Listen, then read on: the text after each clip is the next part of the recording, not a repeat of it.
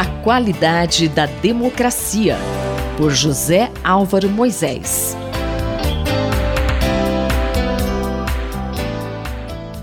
Professor José Álvaro Moisés, bom dia.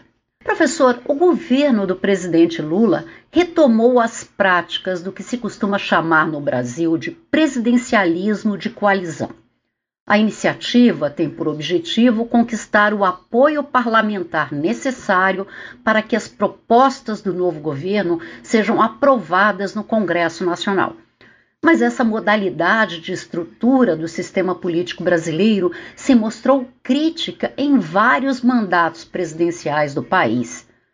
O presidente Lula conseguirá governar com esse sistema livre de crises? O que o senhor acha? Para responder isso, vale a pena entender o que é o presidencialismo de coalizão.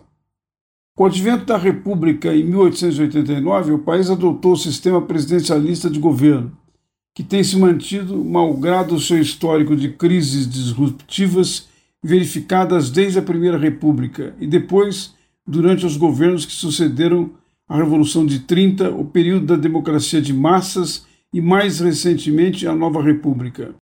A principal característica do sistema é o fato de que em países onde existe o multipartidarismo, como no caso do Brasil, os presidentes e o seu partido não conseguem obter a maioria necessária para governar nas eleições legislativas e passam a depender do apoio de outras siglas para assegurar a governabilidade.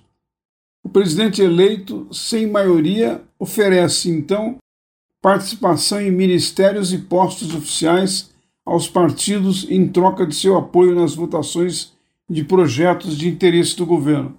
O problema é que esse esquema dá aos parlamentares que, em tese, apoiam o governo um enorme poder de veto que tende a estimular o abuso de poder como a corrupção. Os apoiadores podem cobrar um preço pela manutenção da sua lealdade.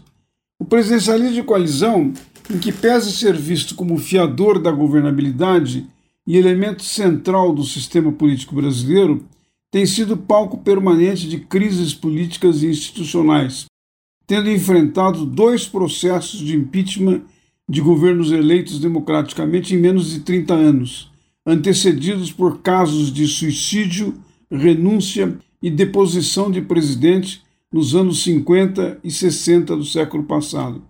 A experiência reatualiza uma observação do cientista político espanhol Juan Lins sobre a rigidez do sistema presidencialista, pois, diferente do sistema parlamentarista, em situações de crise política disruptiva, o presidencialismo brasileiro tem apenas duas portas de saída: eleição ou os processos de impeachment.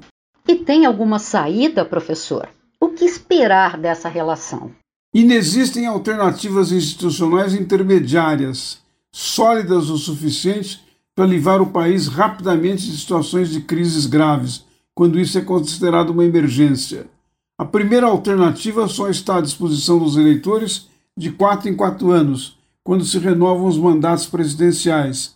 E a segunda, além de ser demorada e de paralisar as atividades de governo, tem o potencial de detonar efeitos como descritos. Num caso, a passagem do tempo cobra um alto preço e pode fazer a crise durar por todo o mandato presidencial.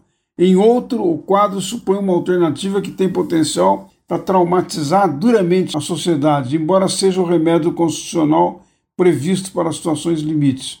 Em ambos os casos, a qualidade da democracia fica comprometida. Lula ainda não tem uma base de apoio consolidada no Congresso.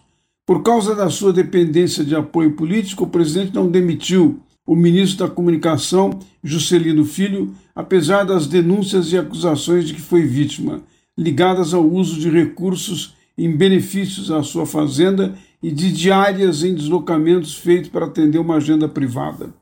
Está aí a base de uma possível crise, mas será necessário esperar para saber como o governo vai proceder neste caso. Ouvimos o professor José Álvaro Moisés, que conversou comigo, Márcia Vanza. A qualidade da democracia, por José Álvaro Moisés.